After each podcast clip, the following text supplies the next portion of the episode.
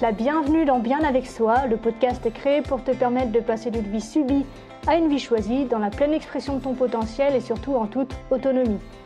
Je suis Marie Perron, coach pénaliste certifié et dans ce onzième épisode, comme promis, nous allons parler donc de métaprogramme. Alors oui, c'est encore une notion issue de la PNL, j'adore ça, tu le sais, et je suis vraiment très heureuse de l'aborder avec toi aujourd'hui parce que je pense qu'il va vraiment mettre un point d'orgue à toutes les notions que nous avons déjà vues ensemble et qui permettent en fait, si tu mets en place tout ce que je t'ai appris depuis le début, de créer une fondation qui soit solide, qui soit structurée et qui soit sûre en fait pour la suite de ton voyage dans le monde du développement personnel, quelles que soient les sources auxquelles tu vas faire appel par la suite pour pouvoir avancer. Là, tu as vraiment les bases de la base en fait pour que tout ça puisse se passer au mieux, tant dans ta relation avec toi que dans ta relation avec les personnes que tu connais que dans tes relations avec les personnes que tu ne connais pas encore et ta relation avec le monde de manière générale. Ce sont vraiment des notions de base en PNL qui permettent un enrichissement de la lecture que l'on peut avoir du monde et de la vie et qui du coup enrichissent la lecture que tu peux avoir de toi-même, de tes perceptions et donc pouvoir aviser au fur et à mesure que les choses se présentent en fait la façon dont tu choisis en conscience de les interpréter ou non, d'agir en réaction ou non, etc. Donc N'hésite pas à revenir sur ces 10-11 premiers épisodes parce qu'ils sont vraiment là pour poser donc les bases. Les métaprogrammes donc. Souviens-toi que dans l'épisode précédent qui traitait des filtres de la pensée, je partageais avec toi trois stratégies dont dispose notre cerveau pour interpréter les informations qui lui sont envoyées en nombre absolument pharaonique chaque seconde de chaque journée. Et je t'expliquais donc que ces trois modes sont le résultat donc d'une activité particulière, de divers filtres qui te permettent en fait de trier ces trop nombreuses informations qui te parviennent pour t'éviter l'implosion. Et parmi ces différents filtres, qui sont nombreux et dont la liste n'était pas exhaustive déjà dans l'épisode précédent, je faisais référence notamment aux métaprogrammes.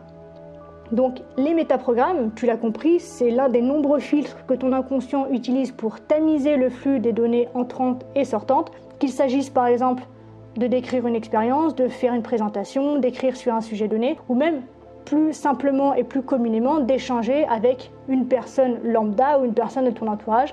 Et donc, ce filtre des métaprogrammes oriente la façon dont tu traites et communiques une information. Les métaprogrammes, ce sont donc des schémas internes de fonctionnement spécifiques à une situation donnée. C'est en fait, tu peux le considérer en fait comme une sorte de logiciel de traitement de l'information. Alors bien sûr, comme tout logiciel, ils sont propres à chaque individu ainsi qu'au contexte et donc ils sont les moteurs de ta motivation, de tes décisions, puis de tes actions. Évidemment, ce qu'il faut comprendre aussi quand je parle de toi, je parle aussi des autres. C'est-à-dire que tout ce qui s'applique à toi dans ce que je te donne aujourd'hui s'applique également à toutes les personnes qui t'entourent. Et c'est vraiment la notion qu'il faut que tu gardes à l'esprit à chaque fois que tu apprends une nouvelle donnée, si elle s'applique à toi, elle s'applique aux autres. Et donc, ouvre ton champ de conscience et de tolérance pour pouvoir mieux comprendre le fonctionnement des personnes qui t'entourent. Ces métaprogrammes, donc, pour faire simple et pour résumer en une phrase, ce sont des tendances dans lesquelles tu peux entrer assez rapidement. Ce sont des constructions de lecture que tu as produites à mesure de ton expérience de vie, à mesure de ta construction psychique et identitaire, et qui ont donc une influence directe sur tes comportements. Et donc en fait, la façon dont ils fonctionnent, c'est qu'ils te guident vers ce sur quoi tu portes ton attention, ainsi que dans les réactions que tu vas opposer ou proposer face aux informations perçues par tes cinq sens. Alors aujourd'hui, bien sûr, tout ça se fait à ton insu, tu n'en as absolument pas conscience, mais tu vas voir qu'après avoir écouté cet épisode, ton rapport à toi et donc aux autres va être bouleversé et bien sûr pour le meilleur. Et le joyau de cette notion réside une fois de plus dans la force qu'elle te donne justement dans le contexte de tes relations puisqu'elles te permettent des relations et des échanges qui sont vrais, qui sont authentiques, mais surtout qui sont faits dans la présence et l'écoute de l'un et de l'autre. Il n'y a personne qui est laissé pour compte dans l'échange que tu peux construire avec les personnes désormais. Et ça, franchement, c'est le top du top. La notion de métaprogramme, en fait, te permet vraiment de développer une véritable écoute et une vraie compréhension de ce qu'est l'autre au-delà de ce qu'il semble ou peut-être même espère te montrer. Mais c'est aussi une autre façon de constater que pour dire la même chose, eh ben on emploie souvent des formules qui sont différentes. Et donc c'est une formidable alliée pour éviter les incompréhensions, les quiproquos ou même les conflits. Et je prends souvent cet exemple que Je suis souvent face à des clients, par exemple, qui vont me dire euh, mon conjoint ou ma conjointe, enfin la personne qui partage ma vie, ne me dit pas assez qu'il m'aime, mais peut-être que je t'aime. Pour la personne qui me parle, c'est simplement le fait de lui dire, alors que pour la personne qui partage sa vie, ça va être peut-être de faire des cadeaux, ça va peut-être d'offrir un moment de présence, ça va peut-être euh, être une approche physique. Et tout ça, ce sont des preuves d'amour selon le langage de la personne qui les donne, mais qui ne sont pas reçues comme telles, tout simplement parce que la personne qui les reçoit n'est pas capable de lire de la même manière que la personne qui les propose. Et donc de pouvoir avoir cette ouverture sur les fonctionnements de chacun, ça peut permettre d'éviter ce genre en fait de masturbation du cerveau où on se fait du mal pour pas grand chose. Et ici, dans cet épisode, la façon dont j'ai envie de d'aborder le sujet, en fait, c'est de partager avec toi 8 métaprogrammes. Parce qu'il faut savoir que selon les créateurs de la PNL, il y en a 32 a priori au total. C'est un peu fluctuant en fonction des écoles vers lesquelles on se tourne. Et donc 8, je pense que c'est déjà pas mal. Ça devrait déjà te donner assez de matière à étudier dans ton propre comportement, mais aussi donc dans celui des autres.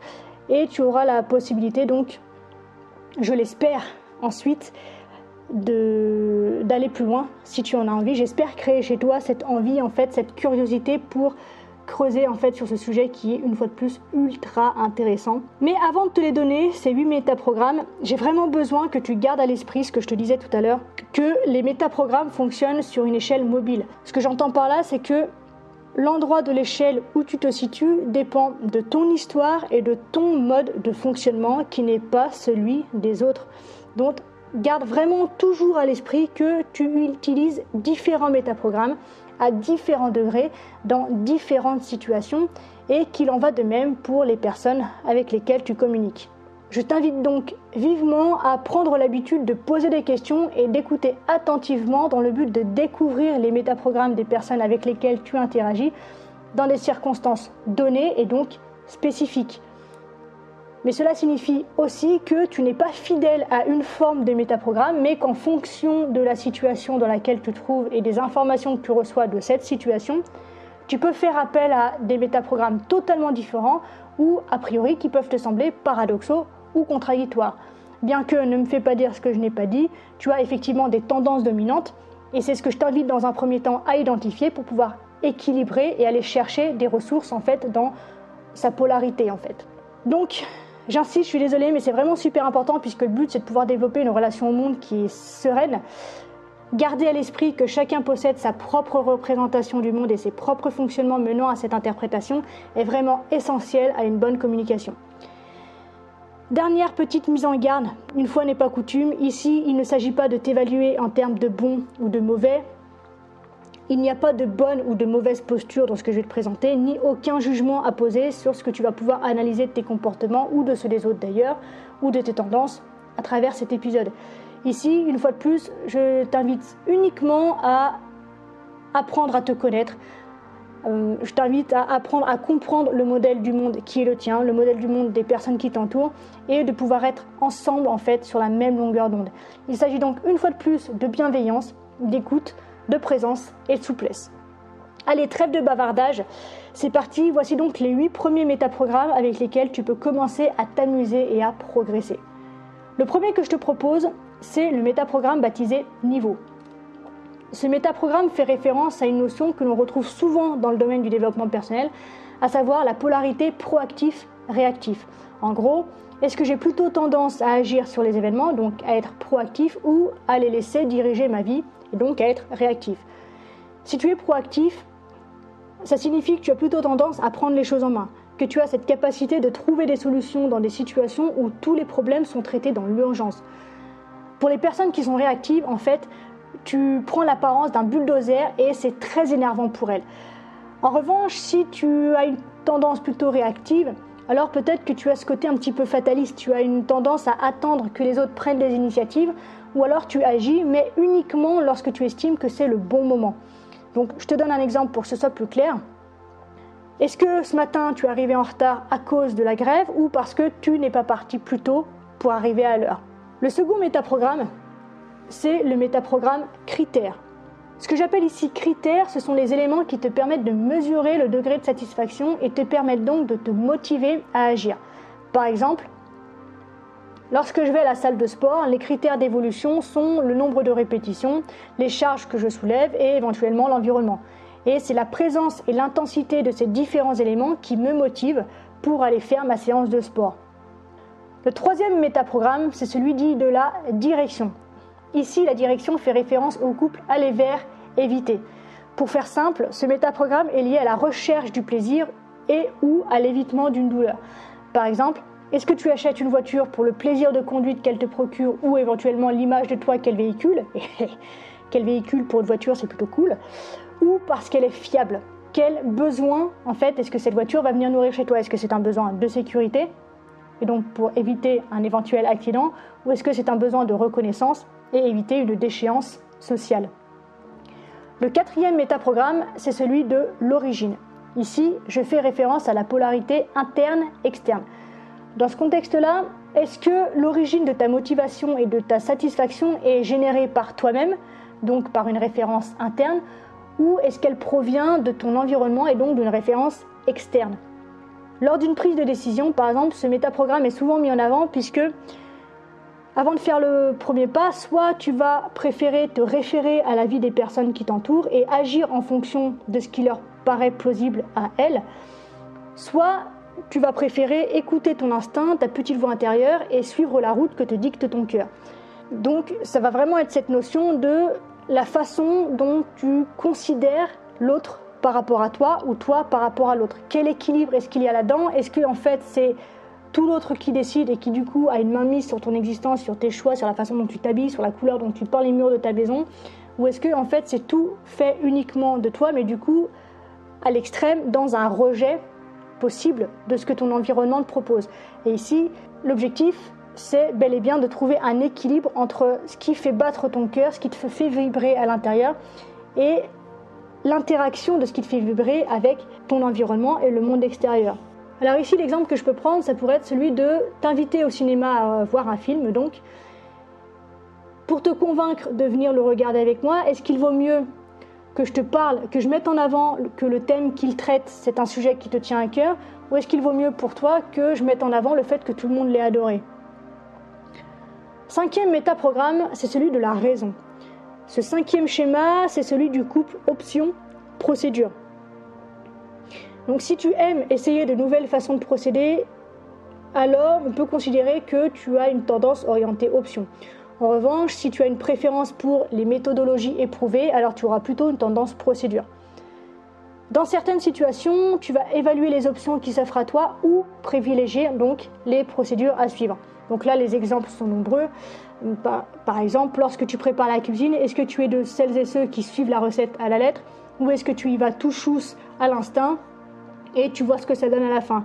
Quand tu montes un meuble en kit, est-ce que tu es de celles et ceux qui trient les pièces, qui lisent la notice, qui se libèrent les chakras avant d'y aller, ou est-ce que tu es de celles et ceux qui foncent tout en avisant au fur et à mesure? Est-ce que tu es du genre à acheter un cadeau de Noël le 23 décembre, ou est-ce qu'ils sont déjà cachés dans ton placard depuis le mois de juin? Un dernier exemple, facile, est-ce que tu es de celles et ceux qui révisent la veille d'un examen, ou est-ce que tu apprends au fur et à mesure? Voilà. Ce cinquième métaprogramme est très très proche du sixième que je te présente donc maintenant et c'est le couple global spécifique.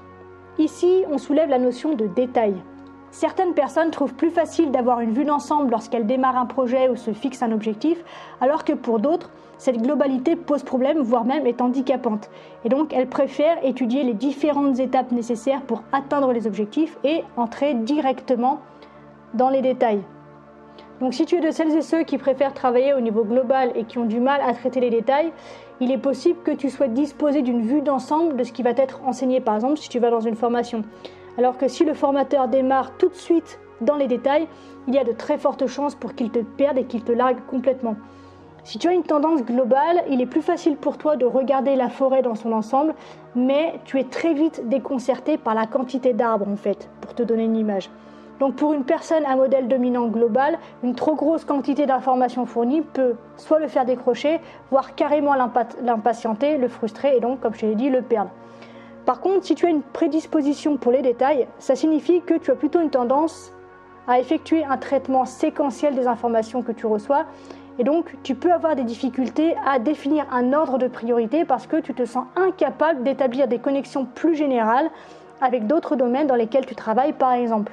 Donc, pour te donner une fois de plus un exemple plus clair, est-ce que lorsque tu lis un texte, un mail ou un message, tu le lis en entier pour avoir tous les détails ou bien est-ce que tu le lis en diagonale histoire de savoir de quoi il parle? Lorsque, par exemple, tu prépares tes vacances, est-ce que tu te contentes de connaître la destination et de vivre au jour le jour en fonction de tes envies? Ou est-ce que tu prépares tout du début à la fin et ce 3-4 mois à l'avance? Moi, par exemple, lorsque j'achète un livre, avant de plonger dans les pages et de l'acheter, la première chose que je fais, c'est d'aller voir le sommaire. Est-ce que les notions globales qui sont enseignées en fait dans l'ouvrage m'interpellent ou pas du tout? Donc voilà. Le septième métaprogramme, c'est celui de la décision. Donc ici, on traite le couple similitude-différence. Pour faire simple, ton cerveau traite les informations par analogie, donc par association ou par distinction. Et c'est de cette manière que tu peux mettre en avant les similitudes entre deux données ou bien leurs différences. Lorsque tu vis ou apprends quelque chose de nouveau, si tu as tendance à essayer de rapprocher ces nouvelles informations de celles que tu connais déjà, alors tu as une préférence pour la similitude. Petite subtilité ici, tu peux également être du genre à remarquer d'abord les similitudes, puis à prendre de la distance pour prendre conscience ensuite des différences. Et dans ce cas, comme je te l'ai dit, ça devient plus subtil parce que tu affiches un profil de similitude avec différence. Il est donc possible que tu sois de celles et ceux qui préfèrent une approche évolutive en matière de changement et donc s'opposent férocement aux changements brutaux. Par contre, si tu remarques d'abord ce qui est différent de ce que tu connais, alors tu préfères trier les informations en fonction de leurs différences et donc tu auras un profil donc différence. Et donc si tu utilises un métaprogramme de type différent, tu es de celles et ceux avec qui le changement réussit. Tu adores faire la révolution dans ta vie et provoquer des changements rien que pour le plaisir. Une fois n'est pas coutume, je te donne un exemple. Pour garder celui d'une personne face à un changement, il vaut mieux d'abord mettre en évidence ce qui est comme avant si la personne a besoin de sécurité avant de lui montrer ce qui a changé. En revanche, si la personne s'intéresse à la nouveauté, il vaudra mieux commencer par ce qui est différent de la situation d'avant. Enfin, Huitième et dernier métaprogramme que je te présente aujourd'hui, c'est celui des opérateurs modaux. Donc c'est très simple. Les opérateurs modaux, ce sont les injonctions qui te poussent à agir d'une certaine façon ou d'une autre. Et les plus célèbres sont, tu vas voir, tu vas les reconnaître tout de suite. Ça va être je peux ou je ne peux pas, je dois ou je ne dois pas, je veux ou je ne veux pas, j'ai envie ou je n'ai pas envie, il faut ou il ne faut pas, etc., etc. Te voilà donc riche de nouvelles lunettes pour lire le monde à travers tes yeux, mais aussi à travers ceux des personnes qui t'entourent, à qui tu portes de l'intérêt ou à qui tu donnes de l'importance. Je me permets une dernière fois d'insister sur le fait que même si tu n'adoptes pas totalement et en toutes circonstances tel ou tel métaprogramme, tu as néanmoins des comportements qui sont dominants. Et donc, en les identifiant et en adaptant ta stimulation, tu vas pouvoir augmenter ta capacité à comprendre comment chaque personne entre dans l'action et de décupler l'impact de ta motivation. Finalement, prendre conscience de ton mode de fonctionnement peut te permettre de rétablir un équilibre ou de changer tes métaprogrammes, car oui, ces métaprogrammes ne sont pas immuables et peuvent muter. Et une fois de plus, c'est toi qui as le pouvoir de transformer ces programmes, de changer le code en fait des logiciels que tu utilises déjà depuis plusieurs années. Par exemple, une personne constamment en référence interne pourrait s'enrichir en prenant davantage en compte son environnement. A l'inverse, une personne en référence externe pourrait tirer profit de trouver pour elle une source de motivation. Donc voilà voilou pour l'épisode d'aujourd'hui. J'espère qu'il t'a plu. Une fois de plus, il est très riche. C'est vraiment une très belle notion, les métaprogrammes. Je t'invite à les creuser si tu es curieux de, de ce que j'ai pu te raconter déjà aujourd'hui. Amuse-toi à les identifier dans tes comportements, dans tes discours. Amuse-toi à les identifier dans les discours et les comportements des personnes avec qui tu interagis. tu vas voir qu'en adaptant ton comportement et ton verbe et même ton non-verbal à l'attitude, au comportement et au non-verbal de la personne en face de toi, tu vas pouvoir créer des relations qui sont vraiment riches, qui sont saines, qui sont authentiques et qui sont au même niveau. Il n'y aura pas une personne au-dessus, une personne en dessous, pas d'incompréhension possible puisque vous serez exactement sur le même plan. Donc, je te lâche là, je vais arrêter d'en parler parce que sinon j'en ai pour des heures. Donc, comme d'habitude, n'hésite pas à réécouter cet épisode pour en saisir toutes les notions. Si tu veux voir les notes du podcast, ce que je te conseille parce que euh, ce sera peut-être plus comestible avec les notes sous les yeux, eh bien ça se trouve sur marieperron.com slash podcast slash P11 puisque nous sommes dans l'épisode 11. Je te remercie du fond du cœur d'avoir écouté cet épisode jusqu'au bout. Sache que si tu ressens l'envie d'aller plus loin et que tu souhaites un accompagnement dans ton travail, tu as la possibilité de venir vers moi pour un coaching individualisé dans lequel je t'accompagne donc personnellement.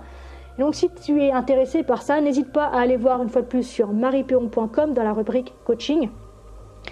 Si tu as envie de te lancer, ce qui va se passer, c'est qu'on va d'abord convenir d'un premier rendez-vous durant lequel on va se voir en séance individuelle et qui sera bien sûr gratuite et qui nous permettra de savoir si effectivement on peut travailler ensemble et si je peux t'accompagner dans la